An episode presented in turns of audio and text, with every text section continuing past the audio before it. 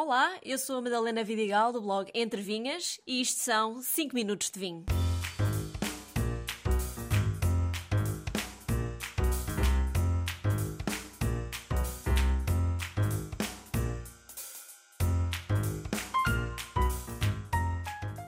Para início de segunda temporada, decidi vir explicar e esclarecer o que são vinhos blend, vinhos monocasta e quais as principais diferenças.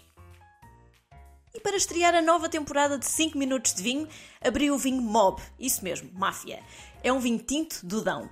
Neste caso é um blend de Toriga Nacional, Alfrecheiro e Jaén. E este é daqueles vinhos que tenho com frequência em casa. Não só pelo preço, bastante acessível, que é abaixo dos 10 euros, mas porque é um vinho cheio de fruta preta, como cereja, muito saboroso e fresco, e nada pesado ou enjoativo, apesar dos 12 meses que passou em barrica de madeira.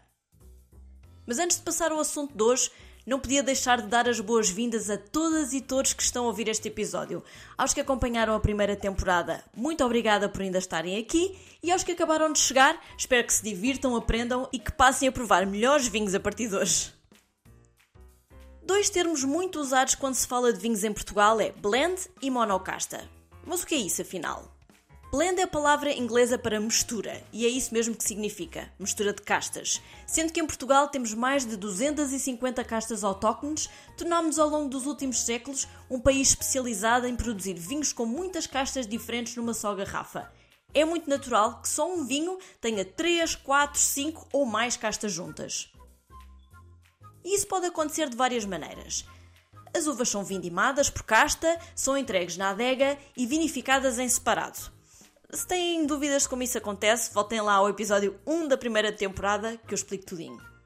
Depois de cada casta já estar transformada em vinho, cabe ao enólogo prová-las separadamente e aos poucos ir misturando as quantidades que quer de cada uma até chegar à receita perfeita. A isto se chama lutear o vinho. Por isso também é comum ouvirem a expressão vinhos de lote. Numa primeira fase, essa receita é feita numa proveta e depois reproduzida em larga escala em grandes cubas de inox. Outra forma de mistura é o field blend, ou mistura de campo, em que logo no momento da vindima as uvas são colhidas ao mesmo tempo sem ser por casta e já chegam à adega misturadas e acabam por ser logo vinificadas em conjunto. Este field blend pode ser propositado, quando o produtor decide logo vindimar as castas todas ao mesmo tempo, sabendo perfeitamente a quantidade ou percentagem que tem de cada uma, ou no caso das minhas velhas, que também já falei em episódios anteriores. Nas vinhas velhas, na grande maioria dos casos, as videiras já foram plantadas sem sequer saber de que casta eram. Por isso, muitas vezes misturam dezenas de castas diferentes, sendo possível encontrar, inclusive, vinhas tintas e brancas lado a lado.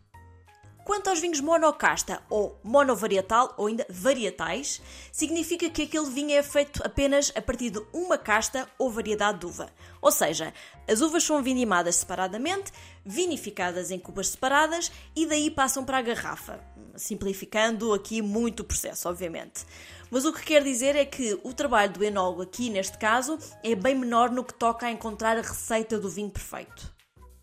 Legalmente em Portugal, para um vinho ser chamado de monocasta, deve ter no mínimo 85% de uma só casta, mesmo que os restantes 15% sejam misturas de outras uvas.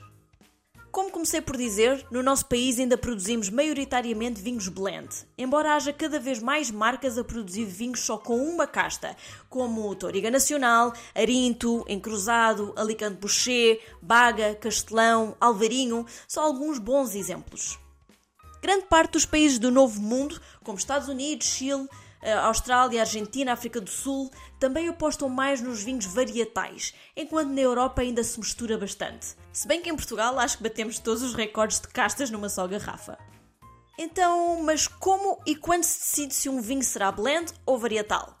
Vários fatores levam a esta escolha. Pode ser por uma questão de quantidade de uva na vinha, numa vinha pequena, as quantidades de cada casta são baixas, pelo que se justifica fazer um blend, ou quando o produtor quer dar relevância à personalidade da região no seu todo e por isso mistura as diferentes castas típicas para conseguir um vinho mais representativo dessa região.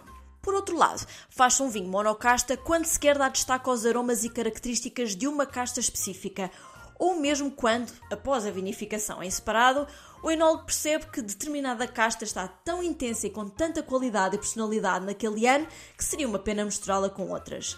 Mas é como digo, há várias razões, umas logísticas, outras estratégicas, para se optar por um vinho de lote ou blend, ou monocasta ou varietal.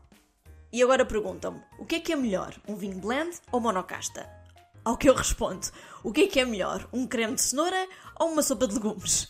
Nenhum é melhor que o outro, apenas diferentes. Claro que no blend temos mais complexidade de sabores, maior variedade e mais dificilmente o sabor de uma só casta se destaca, havendo um bom equilíbrio de sabores.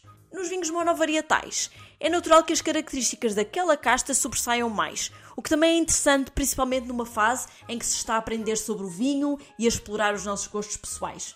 Conhecer as castas individualmente é uma boa experiência. Mais uma vez, bem-vindas e bem-vindos à segunda temporada do 5 Minutos de Vinho, agora na RTP Play. Um brinde a todos e até ao próximo episódio.